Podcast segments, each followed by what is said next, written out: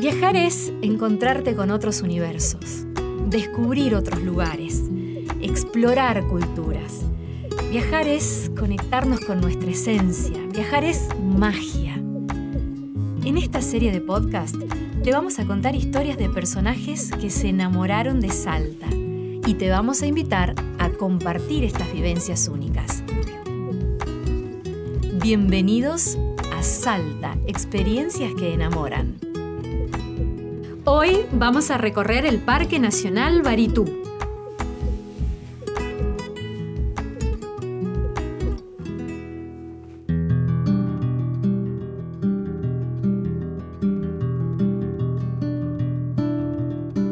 En este capítulo te presentamos a Alejandro Brown.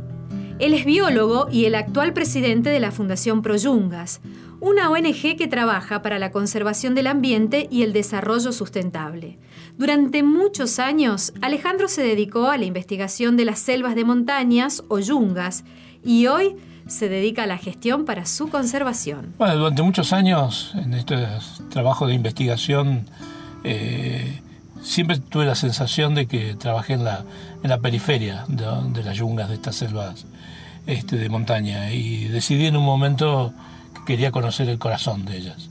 Y por eso iniciamos este viaje por el Parque Nacional Baritú. El Parque Nacional Baritú está situado a 155 kilómetros de la ciudad de Orán, esto es en el departamento de Santa Victoria, muy cerquita de la frontera con Bolivia. Es el único parque tropical de la Argentina por la influencia del Trópico de Capricornio, uno de los espacios naturales más vírgenes de nuestro país y uno de los grandes exponentes de la selva de montaña del noreste salteño. Se pueden encontrar muchas especies en extinción como el jaguarete, por ejemplo, y una gran cantidad de aves. Tiene 1.390 especies nativas registradas.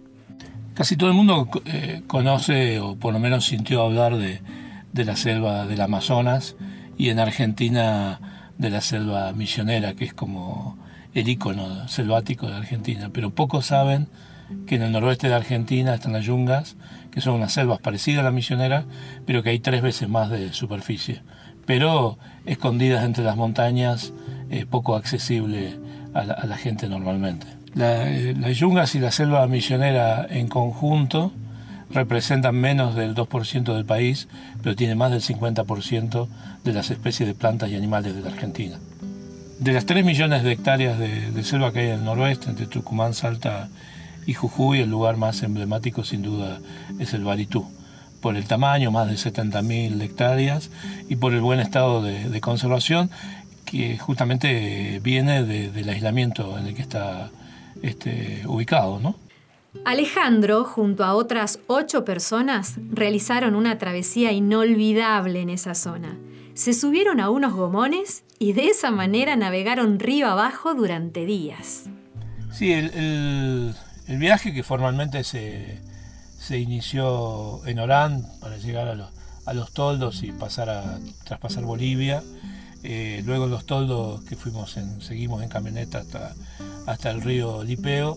A partir del río Lipeo, este, durante un día caminamos y llevamos con caballo la, carga y a partir de ahí que empezó la, como la fase acuática, que podíamos eh, distribuirla como en dos etapas. Una etapa la más eh, adrenalínica, que es cuando cruzamos el Parque Baritú con, con bueno, mucha pendiente, con grandes rocas, entonces íbamos muy muy atentos de los ruidos del agua, cuando empezábamos a escuchar que el agua hacía más ruido, más ruido, parábamos un costado y tratábamos de acercarnos y ver cómo seguía el río, etc. Esa fue una parte de fabulosa, muy adrenalínica, eh, muy selvática, este, y que cuando la pasamos ya en el angosto del río Pescado, sentimos una tranquilidad que habíamos pasado lo peor. Y el último tramo ya fue bastante diferente, eh, fue bordeando el Parque Provincial Pintascayo, sobre el río Pescado, y ahí ya las piedras son mucho más chicas, el río sigue teniendo torrencialidad,